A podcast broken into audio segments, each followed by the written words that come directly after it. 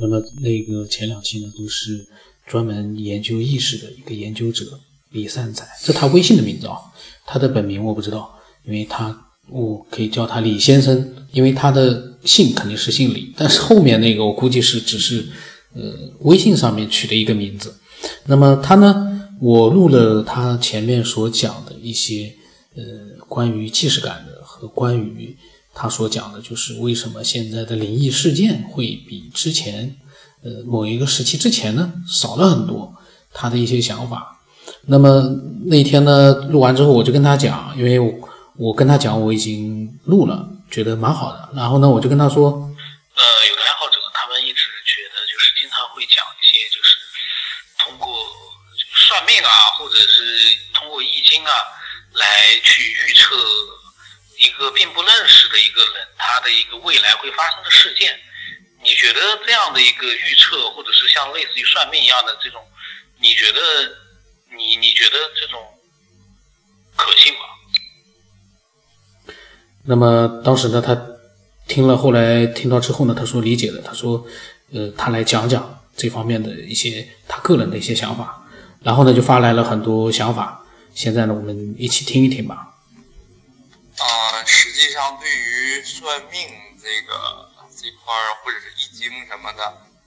这块儿，我都有涉猎。然后怎么说呢？这块儿偏阴阳术嘛，对吧？就是说我听往期的节目当中有一个理科生，他是讲阴阳鱼，然后说就是说是个圆，然后的话，无论是从内在呀，还是外在，还是能量物质上，它都是有统一化的。这块儿的话，实际上，呃。我个人是相信的，我个人是相信的这一块儿，因为什么呢？因为就像是这种也算是一个 inhuman 吧，就是对于我们来讲的话，就是说非常人，或者是说是新人类，或者说是特异功能者。但是你看我，其实我生活当中我也有遇到过，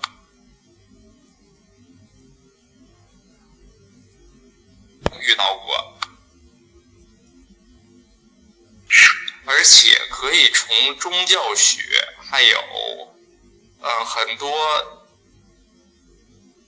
因为呃，它应该跟宗教更贴近一点，因为大家总是把算命啊，或者是这种周易啊，或者是那种什么那个梅花数数这种当做一个特，它的的确确是中国的一个就是民间的一个可能说是啊宗教，或者是甚它甚至不列。就是，甚至它不完全的规范于佛教、道教等等，但是佛教、道教往往它，你看有的道士或者是那个和尚什么的，那个僧人他都是有去涉猎的。实际上这一点我们可以，就是我之前我也有想提过一件事情，但是后来我先放在后面提。咱就比如说是很多，就比如说是拿伊斯兰教的来讲，或者是呃。呃，就是比如说伊斯兰教的，他的最后一位圣人是穆罕默德。穆罕默德从小是个文盲，他爸就是经商的，但是他最后就是说是珍珠给他启示，然后的话他可能就是说是语出成章，然后到最后说是就是说呃借着就是说那个穆罕默德的一个口，然后的话就是说传播了这个圣经。就啊，那个传播了这个古兰经，I'm sorry，传播这个古兰经，然后到这个说是我们的这个世界，然后现在很多科学院的话，研究所包括那个社科院的话，他们也在研究，就是说它这种东西，它上面很多的东西，它可能是呃需要人为的去阐释，但是很多东西的话，它能就是说你就虽然说有点牵强吧，但是它可以就是呃。就是让我想，它可以往科学上面靠吧，就是说它起到一个预测未来的一个作用。那个，所以说现在很多，嗯，所以说，嗯，你看古兰就伊斯兰教，基本上它是一个很是所有宗教里头是最，就是属于是最洁净嘛。然后它的就是说门槛最高的，但是它基本上它是不传教的，它不像佛教和基督教很多就是说是去传教，就是说是或者是寺院呐，或者说基督教堂对所有的人他都敞开那种，它的门槛是很高很高的，所以说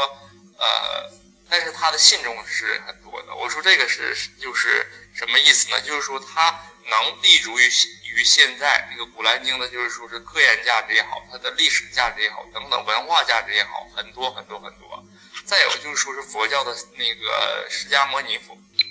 就是说是释迦牟尼佛呢，它属于是在在一棵树下，是不是？它是那个正道了。正道的话，你看它可以就是说是它的这个意识，就是说是它的那个就是说穿就是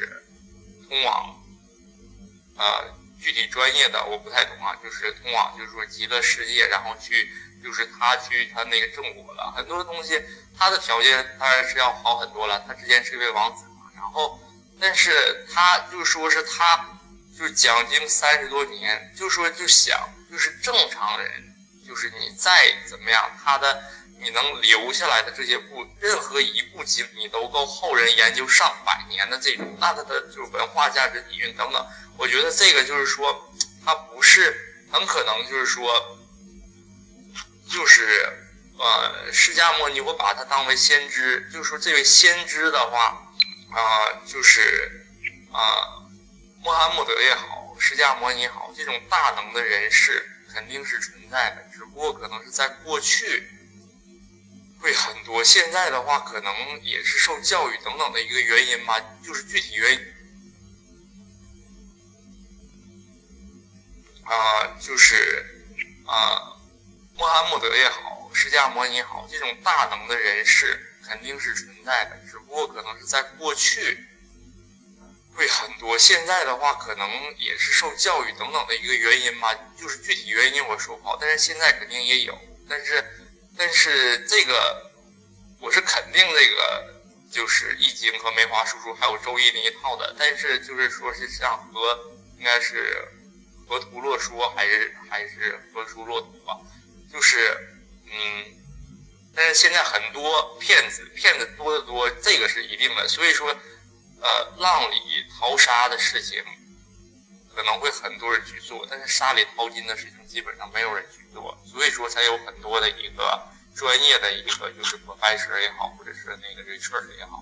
就是说是去，就是说是去研究这种东西。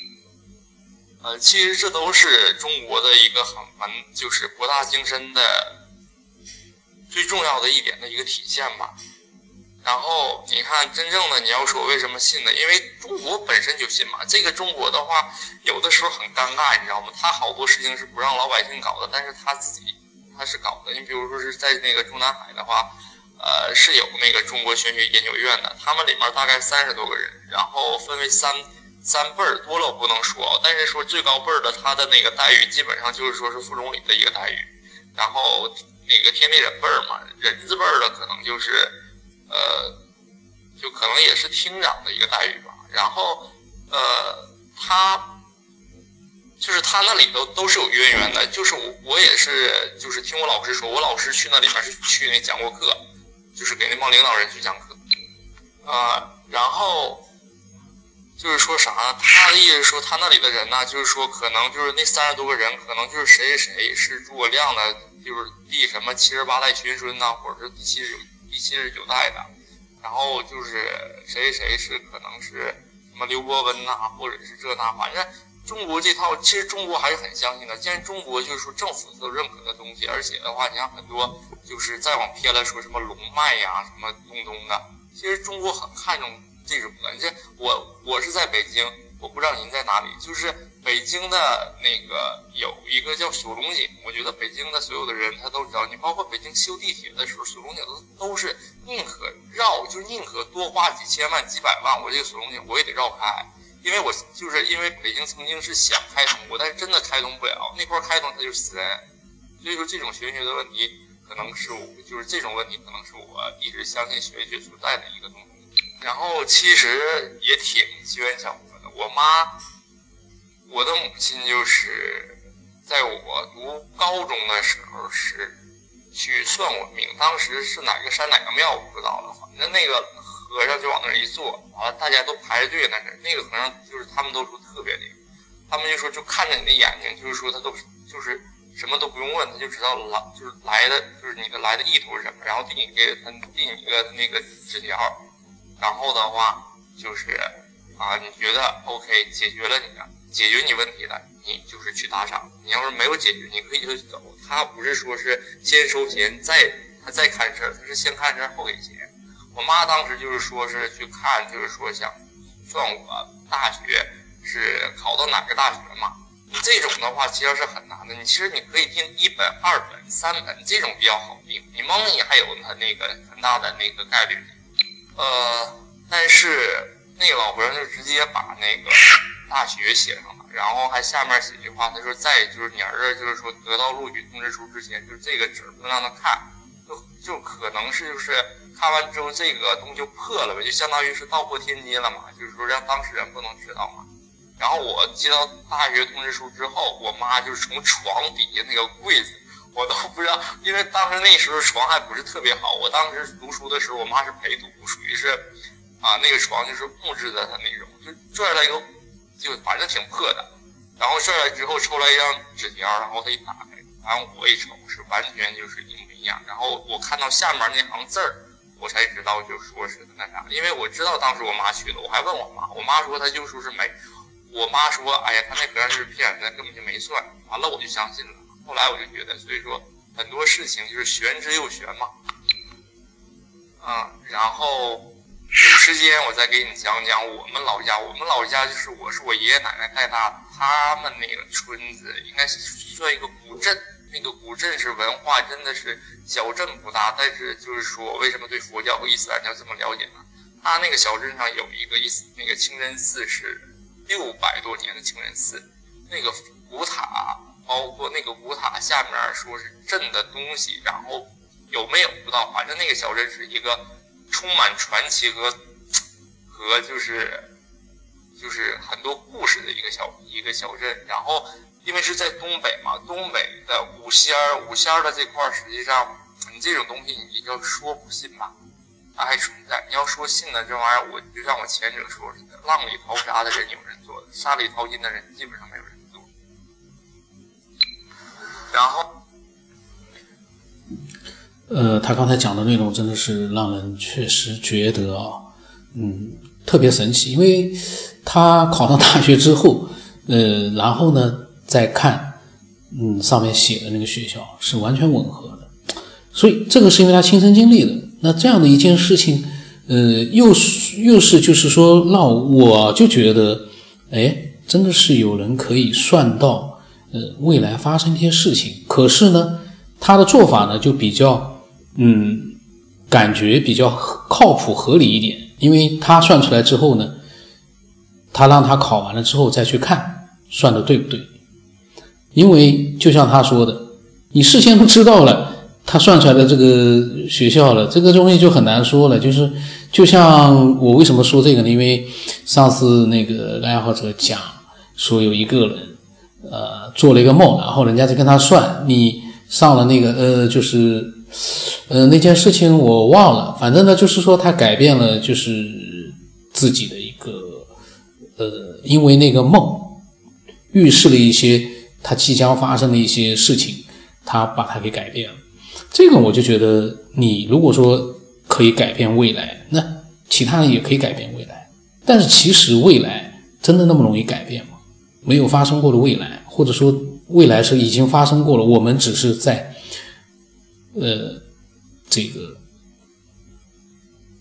不是现在，而是在过去这样的一个位置。可是呢，我们的现在呢？所对应的那个未来呢？其实对我们来讲，你是改变不了的。这就像一部电影一样的，你一部电影放到中间，放到哪里都没有关系，因为结局在那边已经固定了。而这个和这个算命的这个大师呢，这个和尚呢，他似乎就是那个看电影的人。他看到了整个的这样的一部电影之后呢，他知道结局，可是呢。他不能告诉这个电影里面的那个人，或者是怎么样，结局是怎么样？你只有到了那一个结局的时候呢，你能看到他写在信封里面的那个东西是完全吻合的，因为他看到过了，他看电影看完了。但是真的是很神奇哦，虽然说真的是非常神奇。这样的事情呢，其实，在我们之前的节目里面也有很多的爱好者，其实也讲过了一些，呃，很神秘的，真的是让人觉得有点怀疑很多东西的这样的一些亲身的经历。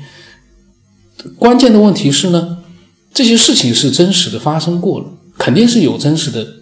呃事件在里面，可是你没有办法去用我们所能理解的一些呃这个。见解去解释它，你没有办法去解释，怎么样去解释他这样一个高僧，他就能预测未来呢？或者说他预测准了？你说他是 碰运气，这个很难碰，这个运气怎么碰呢？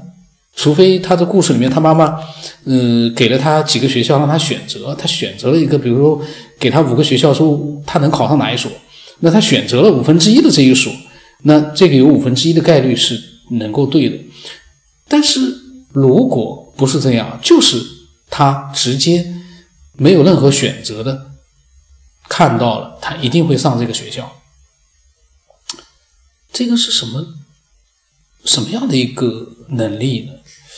这个真的是很神奇。那么他呢下来他又讲了一呃几句呃他的想法，我我下次再录吧。嗯，如果说你呃听了这个。李先生的他的一些呃各种各样的想法，他所讲的经历之后，你有你的想法，或者你也有你的呃真实的经历，最好是你自己身边的确保真实的经历，你都可以分享给我。如果说是网络上突然看到了很多神奇的故事，那个呢，因为真假这个东西听多了呢，意义就不大了，毕竟是网络上随时都可以看得到的，我就觉得还是真实的经历比较好一点。那你都可以告诉我，分享给大家去听。我的微信号码是 b r v s 八不浪成八，微信的名字呢是九天以后。那